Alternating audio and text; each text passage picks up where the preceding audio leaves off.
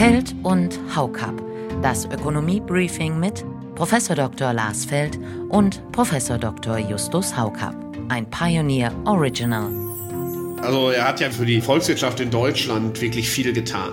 Man muss nun ganz klar sagen, Hans-Werner Sinn hatte recht. Alle Achtung. Dass finanziert durch die Notenbanken dieses Inflationsphänomen befeuert wird. Da hat er auch einige sehr wichtige Reformen angestoßen. Insofern war er äh, visionär. Das kann man nicht überschätzen, was er geleistet hat. Von denen, die vor Deflation gewarnt haben und sich über ihn lustig gemacht haben, würde ich erwarten, dass sie sich auch mal auf Twitter öffentlich entschuldigen. Der wie üblich erste Einblick. Damit herzlich willkommen zur neuen Ausgabe dieser exklusiven Podcast-Reihe von The Pioneer. Ich bin Josie Müller, die Redakteurin in Berlin. Zugeschaltet sind Justus Haukap und Lars Feld. Guten Morgen. Einen wunderschönen guten Morgen, liebe Frau Müller, lieber Justus, meine sehr geehrten ähm, Hörerinnen und Hörer. Ich hoffe, dass Sie uns heute wieder genauso wohlwollend begegnen wie in den Vorwochen. Ja, auch von meiner Seite herzlich willkommen, liebe Hörerinnen und Hörer unseres Podcasts, liebe Frau Müller, lieber Lars. Los geht's. Was gibt's zu diskutieren in dieser Woche? Na, wie immer eine ganze Menge. Deshalb auch für Sie, liebe Hörerinnen und Hörer, erstmal schnell der Überblick. Zunächst schauen wir uns die Jahresbilanz der EZB an. 1,6 Milliarden Euro Verlust hat die Europäische Zentralbank im vergangenen Jahr eingefahren. Welche Risiken gehen damit einher?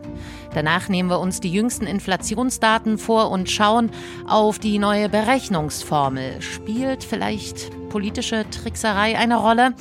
Anschließend rückt der vielleicht prominenteste Kollege unserer beiden Chefökonomen in den Mittelpunkt, Hans-Werner Sinn. Im Vorfeld seines 75. Geburtstags werden drei seiner spannendsten Thesen diskutiert. Und in der Nachspielzeit befassen wir uns mit dem jetzt schon kritisierten Vorstoß zu neuen Regulierungsmaßnahmen für den Männerfußball in Großbritannien und blicken voraus auf die Champions League. Viele verschiedene Themen also. Meine Herren, sind Sie bereit? Bereit, wenn Sie es sind. Ja, alles prima. Äh, spannendes Portfolio für heute. Absolut. Wir fangen mit der Jahresbilanz der EZB an. 1,6 Milliarden Euro Verlust hat die Europäische Zentralbank im vergangenen Jahr eingefahren. Zum einen schlagen sich die Zinserhöhungen auch in den eigenen Büchern nieder und zum anderen hohe Abschreibungen auf Anleihen. Um am Ende wenigstens eine schwarze Null stehen zu haben, sind die eigenen Reserven angezapft worden. Tja, stellt sich die Frage, Herr Feld, wie gefährlich ist diese Verlustbilanz? Welche Risiken gehen damit einher? Ja, so gefragt, da kann man das noch ein bisschen ähm, mit Tränen in den Augen diskutieren, wenn Sie nach den Risiken fragen. An sich muss man feststellen, dass das ja vor dem Hintergrund der Zinserhöhungen eigentlich ein ganz natürlicher Vorgang ist.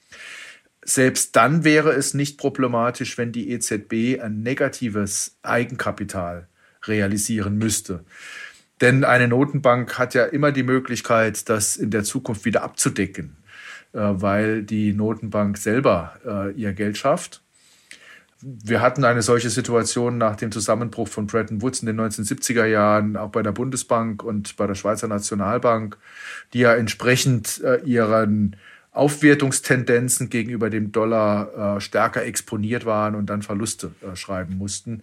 Und wenn man sich diese Episode in den 1970er Jahren anschaut, hat das ja der Reputation der Bundesbank, auch der Reputation der Schweizer Nationalbank nicht geschadet. Aber ob die EZB diese Reputation äh, schon hat, ist eine ganz andere Frage. Und ob dann vor diesem Hintergrund nicht doch Ängste aufkommen, dass die EZB eine stärker inflationäre Politik in der Zukunft betreibt, das ist nicht ausgemacht. Und da kommen sozusagen die Risiken her. Aber ich würde das jetzt auch nicht äh, überdramatisieren. Äh, letztendlich ist vielleicht auch wichtig zu sagen, dass das primäre Ziel ja die Geldwertstabilität äh, sein sollte und damit die Inflationsbekämpfung und nicht die Gewinnmaximierung der Zentralbank. Und wenn eben die Zinserhöhungen dazu führen, dass man dann selber auch betroffen ist, äh, sage ich mal, und dadurch Verluste einfährt, dann ist das eben so. Dann sind das in gewisser Weise äh, Kosten der Inflationsbekämpfung.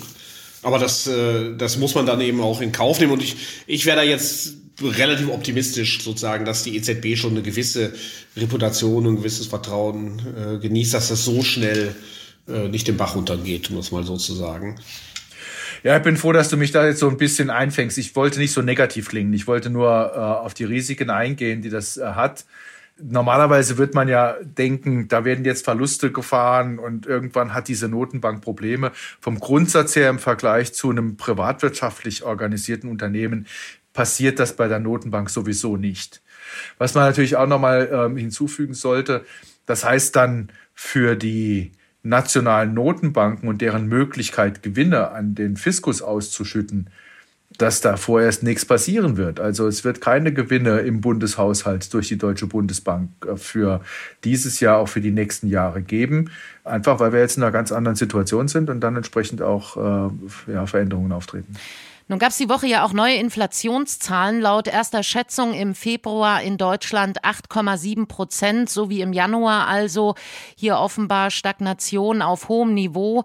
In Frankreich und Spanien ging es nach oben. In beiden Fällen ist die Inflation dort höher als erwartet ausgefallen mit 7,2 beziehungsweise 6,1 Prozent. Was heißt das für die nächste Zinserhöhung in anderthalb Wochen? Wäre ja vielleicht doch noch mal so ein Jumbo-Schritt von 75 Basispunkten angebracht. Ausgegangen wird ja von 50. Also ich glaube auch, dass die EZB vor dem Hintergrund der jüngeren Inflationszahlen weiter an einer restriktiven Geldpolitik festhalten wird. Ähm, sie wird aber jetzt versuchen, äh, nicht aus irgendeiner äh, Situation heraus, die sie da äh, möglicherweise fühlt, angesichts der Persistenz der Inflationsraten im Euroraum übers Ziel hinausschießen. Also ich würde weiter mit 50 Basispunkten rechnen.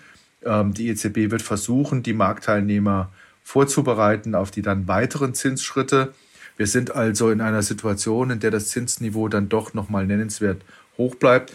Äh, und man sieht auch, dass Reaktionen der Realwirtschaft stattfinden. Also vor allen Dingen die zinsreagible Immobilienbranche hat Schwierigkeiten. Die Bautätigkeit geht deutlich nach unten. Die Bauinvestitionen sind äh, vergangenes Jahr, also im zweiten Halbjahr 2022 schon negativ gewesen. Sie werden es dieses Jahr auch sein. Gerade für die Immobilienbranche heißt das, wenn wir mal grob von 4% Leitzins im zweiten Halbjahr ausgehen würden, ähm, dass ja nochmal ein Aufschlag von zwei Prozentpunkten für den Hypothekarzins obendrauf kommt. Das heißt, wir sind bei 5,5 bis 6 Prozent. Das heißt schon auch, dass das für die Immobilienbranche sehr, sehr schwierig wird.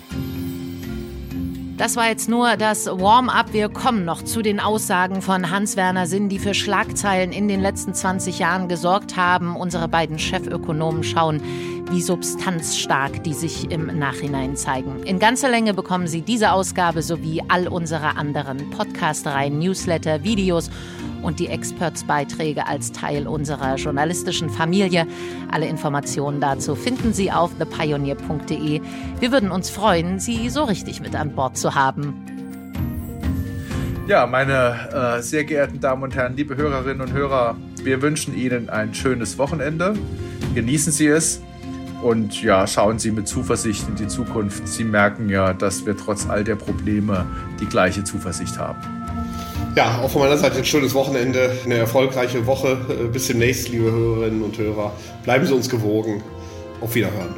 Tschüss. Feld und Haukap. Das Ökonomie-Briefing mit Prof. Dr. Lars Feld und Prof. Dr. Justus Haukap. Ein Pioneer Original.